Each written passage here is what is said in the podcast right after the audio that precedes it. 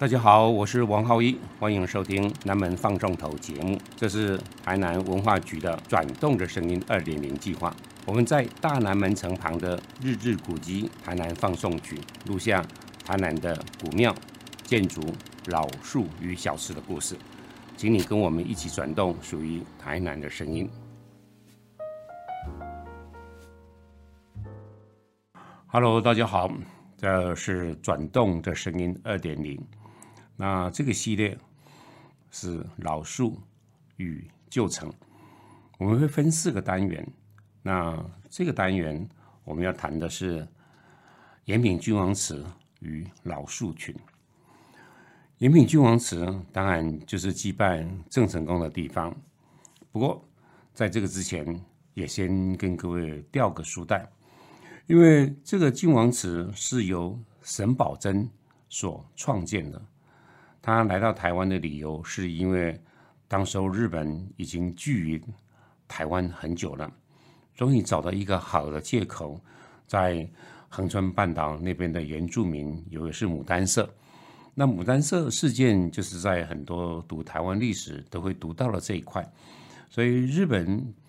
当然一定要师出有名，虽然这个名随便他自己整个的编织的，可是。究竟来了三千六百位的日本大兵，那也惊动了在北京的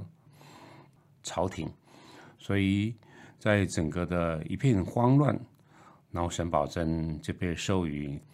钦差大人，顶着船务大臣，从马祖的对面马尾那个地方，率领了在那个地方所创建的一艘钢铁的。啊，船舰跨过了台湾海峡，然后到了安平，让沈葆桢下了船，而整个船舰呢，就转到了啊屏东恒春半岛那个地方，然后就展示国力火力给当时候驻扎在那边的日本大兵给他们看，给他们看的意思代表呢，就是说，你看我的拳头来了，你稍安勿躁。所以到了台南的沈葆桢，当然主要是做了两件事情。第一个呢，赶快兴建今天在安平的义载金城。那另一方面呢，为了要笼络或者团结在台湾的老百姓，能够跟清廷站在一起。过去我们是满人的朝廷，过去你们是汉人的子民，但是呢，现在。因为我们有共同的敌人，就是日本，所以今天就让我们联手在一起嘛。所以沈葆桢就很巧妙的把也是福建人的郑成功，当时候呢当做一个政治招牌，甚至于就帮他平反了。那沈葆桢这个人，其实，在我们不管是不是你是台湾还是福建的人，其实，在清朝的时候，一位。了不起的一个官员，他有理想，他有能力，他对时局有掌握度非常的好。那至于这个人，其实他还有一个很重要的岳父大人来整个带领他。他的岳父大人其实就是他的阿姑啊，那他也是非常有名，你一定也知道他，他叫林则徐。整个林则徐当时候呢，已经在从事官职了。那沈葆桢当时还是小朋友，当时候他叫林则徐叫大舅，叫舅舅。而沈葆桢的父亲呢要赴京赶考，所以把福州的这位的小朋友就带到呢，当时候呢在江苏的那个地方，林则徐的官府，到他的住家的地方，就把这个外甥呢就丢给这位舅舅，他的父亲呢就赴京赶考去了，所以讲好是当我考完的时候。我再路过这个地方，再把这个小朋友带走。所以在整个中间的这段时间，这位才七岁的小朋友，那竟然呢问了很多林则徐这位舅舅很多的国家大事，为什么鸦片？为什么呢？那我们中国的当时的白银都给外国人赚走了，所以贸易的不平衡，然后军力的整个的完全的不能做比对，问的非常的问题，也让林则徐呢。觉得说天哪，这个孩子太优秀了，所以等到呢，这个沈爸爸从附近赶考回来的时候，还在当地林则徐的家盘旋的时候，就跟他提出来说：“哇，这个孩子长大之后，一定要娶他的表妹，就是林则徐的第三个女儿。”所以那次让林则徐呢欣赏不已的沈葆桢呢，就定下了一个娃娃亲。所以等到沈葆桢考进士的时候，也是二十郎当岁的时候，他们就成亲了。那沈葆桢呢，还另外了一个人，在整个官运的过程中，其实也有一个临门一脚的一个功能。那个人叫做左宗棠。左宗棠是湖南人，那左宗棠呢，是一个很骄傲的、桀骜不驯的，因为自视甚高，自己都认为呢，我是清朝的孔明，所以没没有太多朋友。她就是姑娘，可是她又军功赫赫，所以朝廷国家少不了她，所以整个当时候，她就负责了就是。马尾就是马祖对面那个马尾地方的一个清朝的现代的造船厂，可是刚开始没多久的时候，就收到了新的使命，原因是在新疆，俄国人跟英国人已经呢居于那个地方，所以需要左宗棠，然后去那个地方对抗这些老外的呃侵略。所以临走之前，他希望呢，这个的造船厂呢，希望由沈葆桢负责来接手。可是，在福州的沈葆桢当时候丁忧，丁忧的意思是代表沈爸爸已经去世，而未满三年，他辞官在家里面。沈葆桢说：“我的父亲的丧礼三年还没有结束，所以我不去。”左宗棠呢，总共拜访了他三次。我想说，三顾茅庐嘛。沈葆桢总会心动，就没想到他不为所动。最后左宗棠只能叫皇上说：“皇上，就是只有你出手了。”所以皇上呢下了一个圣旨，叫沈葆桢乖乖的接手马尾这个造船厂。所以沈葆桢呢当然上手了，而且非常的呃优秀的就把这个船舰整个建立的打造的差不多了。没想到台湾的恒春半岛。出现了这些日本人入侵的事情，所以这个船舰的首航就直接来保卫台湾了。这个呢是故事的背景。那沈葆桢呢，当时候来到台湾，来到台南，当然也不止在台南，可是他就利用这样子一个机会，平反了明朝的福建人郑成功，所以有一个清朝的官来。告诉朝廷说，郑成功虽然是我们的敌人，可是他是明朝的忠臣呢。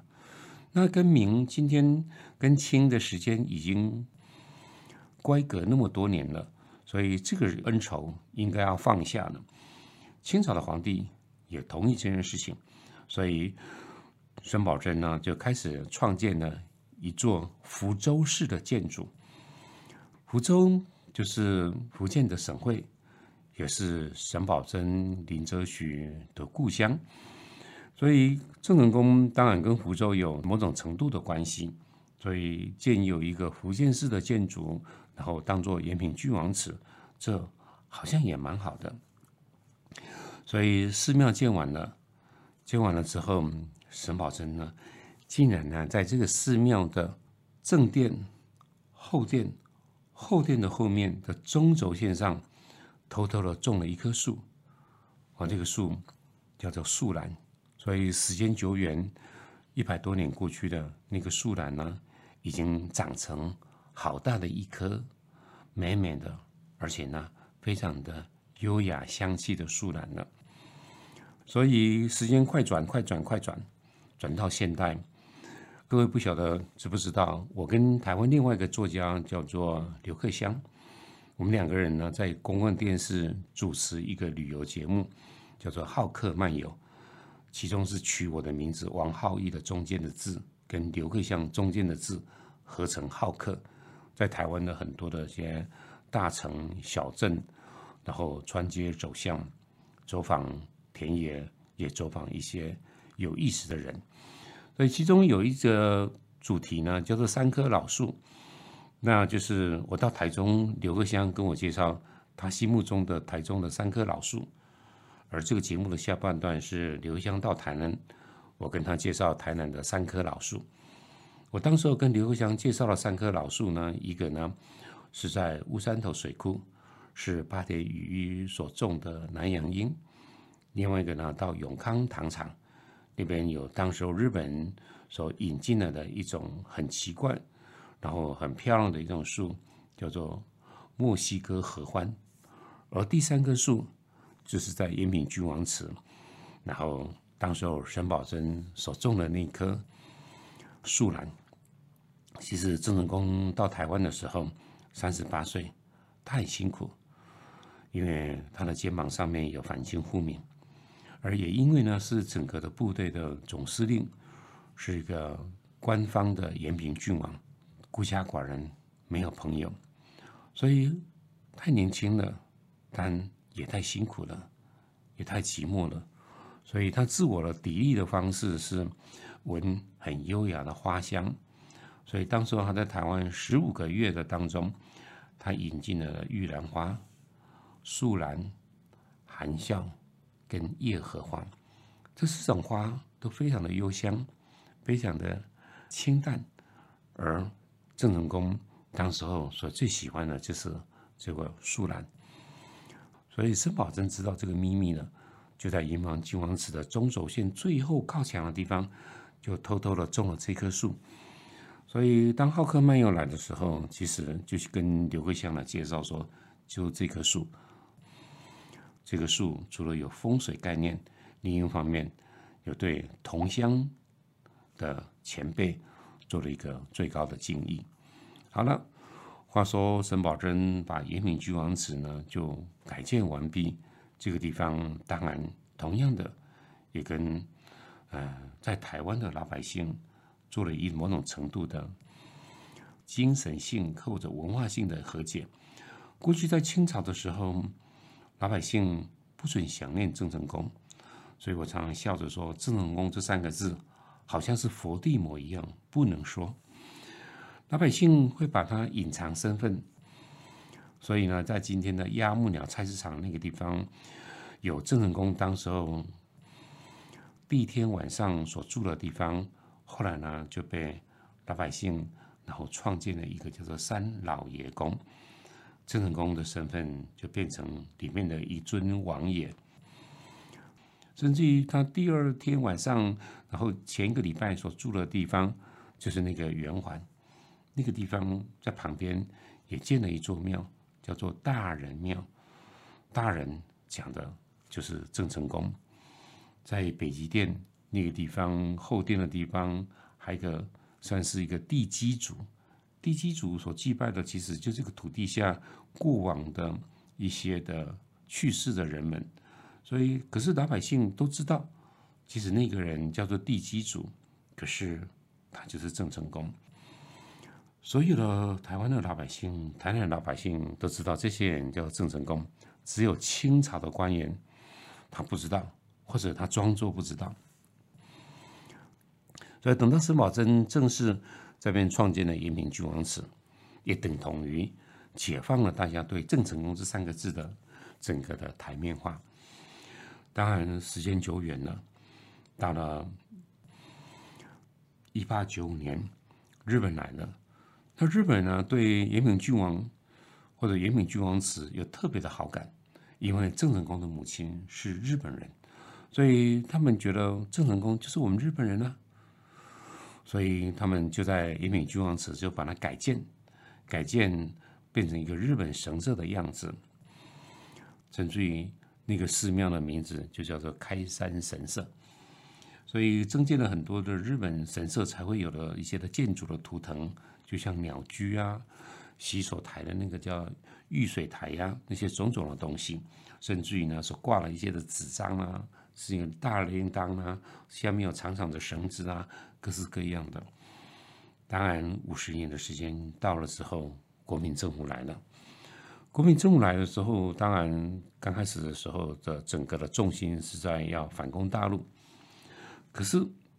整个时代一个很特别的一个背景呢，是当时候的越战正打得如火如荼，这些的美国大兵，他们呢打仗的时间里面都会停止，然后休假，很多人就到了菲律宾或者到了台湾，在一待呢就几个礼拜，甚至于多了一个月的时间。所以到了呢台湾的时候，他们总是会到台南来参观。所以当时候的延平君王祠，相对于已经破败了。这个蒋中正当时候呢，就把沈葆桢所建的湖州市的建筑给拆掉了。当然，拆掉这件事情到今天还是让人家痛心的。不过，我们这个地方要稍微说明一下，